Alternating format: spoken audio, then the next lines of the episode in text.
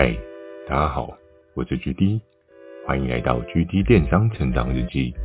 透过每周十分钟的电商成长故事，帮助你更加理解电商市场的运作。那在上一集呢，跟大家聊到那个怪怪的合作伙伴。人生的道路上，有时候遇到好的人跟坏的人都是稀松平常的事情。那遇到怪怪的人呢？真的就是要敬而远之，对自己来讲会比较安全一点。那今天接续呢，要跟大家聊到的是，恭喜 Strong。为什么要恭喜 Strong 呢？他做什么样的事情呢？听完今天的 Podcast，对故事主轴的再次延伸，你会更加理解哦。那在当时呢，我们同梯的这三个人，就分别是我 GD，然后还有 Strong Johnson。然后还有 Ice，我们三个人同期进入，三个人不同时间开始按下倒数计时器。Strong 是月初的时候，而 Ice 是在月中，我则是在月的末端进了这间公司。所以每个人的倒数计时器呢都不太一样。那在当时呢，Strong 前期他也经过了很多的产品磨练哦。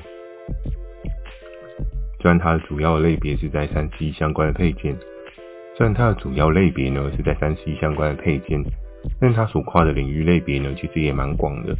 因为在当时的整个规则制度下，你想要做什么，你就可以做什么。你只要能够交出对应的成绩单，其实，在人人大帅跟更上一层的老板，他们是不会去特别去说什么的。所以其实呢，在在初期的撞墙期，其实大家很难熬的那段时间，因为我们都知道很多事情，你必须要从一点一滴的慢慢累积，最后才能够积沙成塔，变成你想要看到的样子。那前面那一段时间交换的过程当中，你是不是都能够有效的去维持自己的整体运作，然后持续的去灌溉自己的未来可能？这些事情都是需要你。去思考、去规划的。那首先要来讲的是同梯的成长喜悦。常常大家都说君子有成人之美。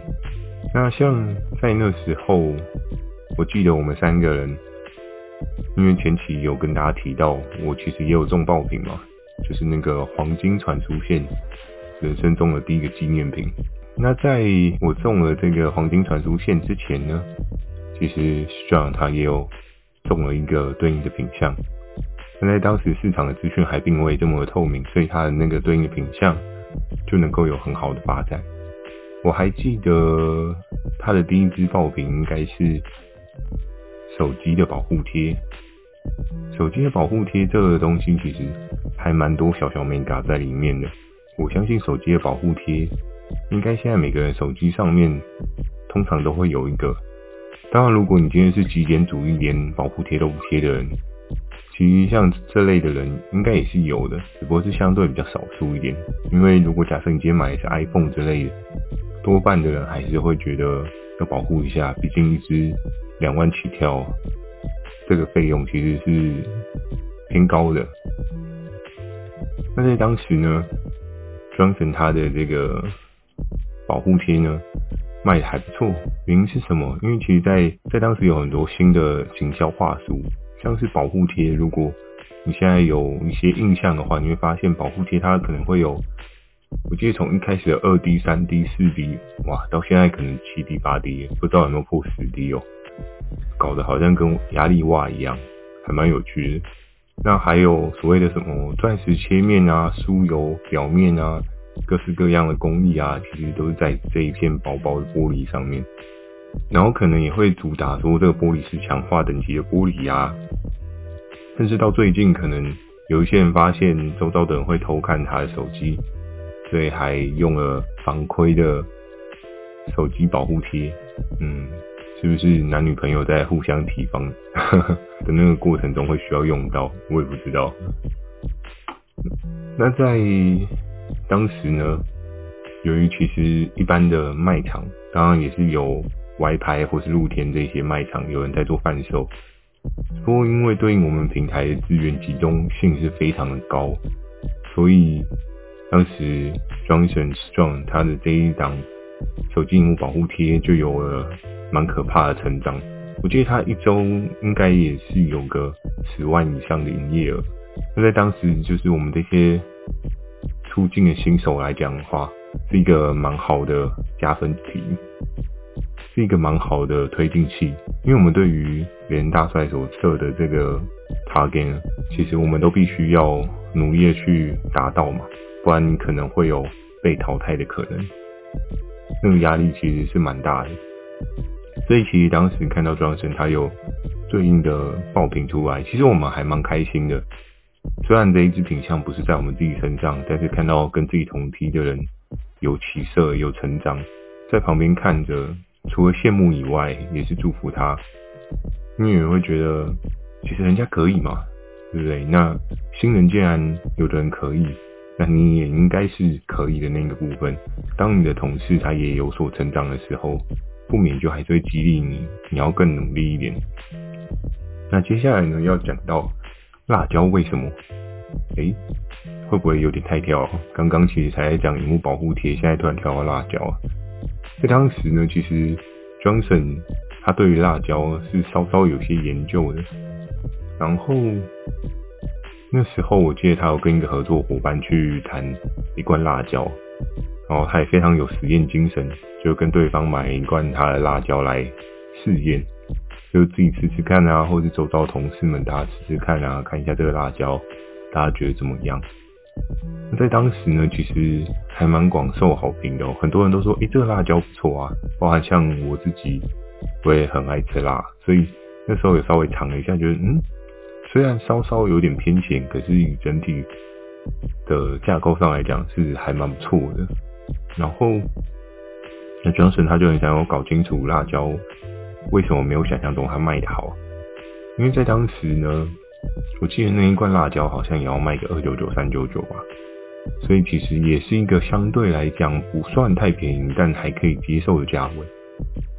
然后那时候 Johnson 他就很认真的去研究这一罐辣椒，他会卖原因，他不会卖原因。然后他也常常在茶余饭后跟我们聊，他说：“哎、我那个辣椒哦，明就还不错吃啊，怎么卖的状况没有想象中那么好？因为我记得他当时那个辣椒好像一档就是，他一个周期大概就是可能七千到八千吧，在当时的我们来讲的话，其实破一万才算是一个勉强合格的商品皮包，因为相对来讲，如果你一堆都是那种。一两千甚至一万以下，那你很容易会掉入像之前讲的那种爆品跟废品之间的那种状况。所以这支产品到底对你而言，它是会是一支爆品的存在，还是它是一个废品的存在？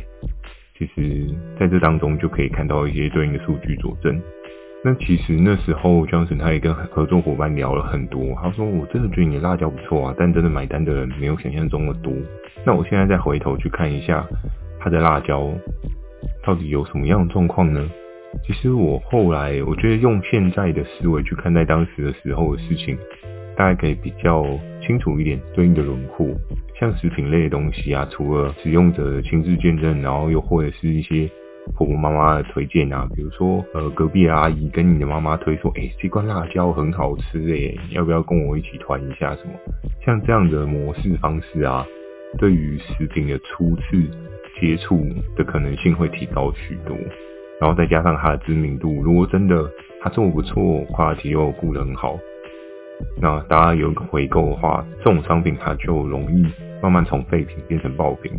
可是，如果假设你今天只是一个很单纯摆上去卖，然后没有任何的人际关系桥梁去做一个架构的话，其实往往大家买一次就会忘记自己这一罐辣椒在哪里买，甚至可能朋友问你说：“哎、欸，啊你上次那一罐辣椒在哪里买？”因为在当时电商平台其实蛮多的，那你可能也不太会去记说你辣椒在哪里买，所以多半的人就说：“哦，我也忘了，好像上次我在哪一个平台买的，我自己都不太记得了。”就会有这样的状况。那我们可以看到，像现在我们到后来看待辣椒这件事情，你可以不免说看到某一些辣椒它活得还蛮不错的。怎么说？比如说像是剥皮辣椒，像是什么一些皮蛋辣椒，有一些原本是比较没有那么知名的品牌，然后它后面，比如说它从泡菜做做起来，做了有知名度，又或者是从什么东西开始做做起来有知名度了之后，它再去扩展其他品项，那就很容易把它的能见度打开哦。所以其实回过头来看，当时 Johnson 他的辣椒为什么没有想象中的厉害？我觉得应该是在于知名度还不够强势，对应的那个人与人之间的一些情感连接上面比较少一点。因为其实有时候像食品类的东西，就如同上一次柚子讲的那个让阿嬷哭的那个故事，其实你还是需要有一些情绪放在那个产品当中。它会有一个更好的发挥效应。那在当时呢，其实那段时间大家非常的认真哦，就我们这三个人很努力的去做一些新的尝试。所以其实当时 Johnson 他也开始有一些业绩不错的成长，他可能开始有去做很多的。事情，比如说服饰类别啊，各式各样的类别，反正他就都提看看。他的代表作就是那钢化保护膜，那个东西在当时虾皮这些卖场没有出来，所以市场的氛围对于这一类东西的购买，要么不会去实体，要么就是在网络上面。那实体我们都知道，动辄一块保护贴可能都要四百、五百、六百以上。你现在如果要去一些相对有有一些 branding 的保护贴。哇，它可能都要动辄七八百，所以其实，在保护贴这个市场呢，有一个不一样的分众，买便宜的人呢，去买更便宜的，比如说像虾皮就有很多很便宜的保护贴，但你也不知道它可以用多久。然后买贵的呢，就是去比较偏向实体有保护的店去买。那在中间不上不下的消费族群，其实相对它是慢慢的有消失的哦。在当时，Strong 它的这个业绩爆爆的，其实陆陆续续也有开出了两三根红盘，它有不少的商品去做一些堆叠这样。那结果呢，在业绩持续有成长的状况之下，有一次吃饭聊天，然后庄神就跟我们说：“哎，对，跟你们两个说一下，我可能做到下礼拜。”然后我们说：“哈，为什么？为什么你要做到下礼拜就走了？”他说不是啊，就是因为你们比我还要晚进来嘛，然后我的时间好像快要到了，但我不想要被淘汰，这样感觉不是太好。我说不会吧，你怎么不给自己多一点时间去试试看？因为毕竟在当时，Johnson 他算是我们三个人当中最接近那个 target 的人。我说不要放弃啊，到到最后一步，然后真的不行再走也不迟啊，怎么不试着撑看看？然后他自己是说，其实他在这过程当中稍微有点疲乏，有点累了。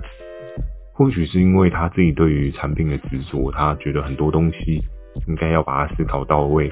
他很多东西他会思考的过度的深入，就是你看，光是提一个辣椒，他就会用这么多的方式去佐证他辣椒应该是在市场上会大红大紫的。可能或许这个辣椒也让他觉得有点灰心，因为他很看好它，但。到最后，他却没有对应的发展的状况。这种东西其实有时候都很难说。就像之前讲的，市场的需求其实常常是浮动的状况。往往可能你今天非常有兴趣的推出了某个东西，但它是不是真的中呢？可能不会中。你必须要更多的试错，然后你才有机会真正打中你自己觉得很厉害的产品。所以，其实，在当时我们听到希望他要离开的时候，我们觉得有点讶异，因为他对那个目标可能就伸手，或许就可以够得上边。我如果记得没错的话，当时我们 target 是五十，但他大概是在四十二左右吧。在多次的聊天当中，其实别人大帅有跟庄臣提到说：“诶、那就是你其实差一点点，你还有没有什么东西可以去做，可以去努力这样？你也找不到一个实际的方向吧。”所以他就想说，嗯，不然我提早下车好了。其实我觉得这样是蛮可惜的，因为很多事情不管是失败还是成功，如果你愿意坚持下去的话，可能就会看到不一样的未来。那现在的失败，现在的错误，并不代表未来的你会是同样的失败跟同样的不经打击。每个难关跟每个困难都应该要努力的去踹到最后。你可以抓一个停损点，那对你来讲都会是一个还不错的人生经验。因为如果不是努力踹到最后的话，或许在淘汰这件事情上面，我可能也会有对应的份额。很多事情都很难说啊，真的。后面可以跟大家分享到，真的很刺激我的这一段新手路程。好，那今天跟大家的分享呢，就到这边。喜欢今天的内容，也请帮我点个五颗星。那如果你有想要询问的电商相关问题呢，也非常欢迎大家寄信到秒算的 mail，或是你可以在留言板留言给我。假设你懒得打字呢，First Story 也有很贴心的推出了新的语音留言功能，讲几句话给我也是一个很棒的选择哦。期待大家可以给我更多不同的建议，我会在 Facebook 跟 IG 不定期的分享电商小知识给大家。记得锁定每周二晚上十点的 GD 电商成长日记。祝大家有个美梦，大家晚安。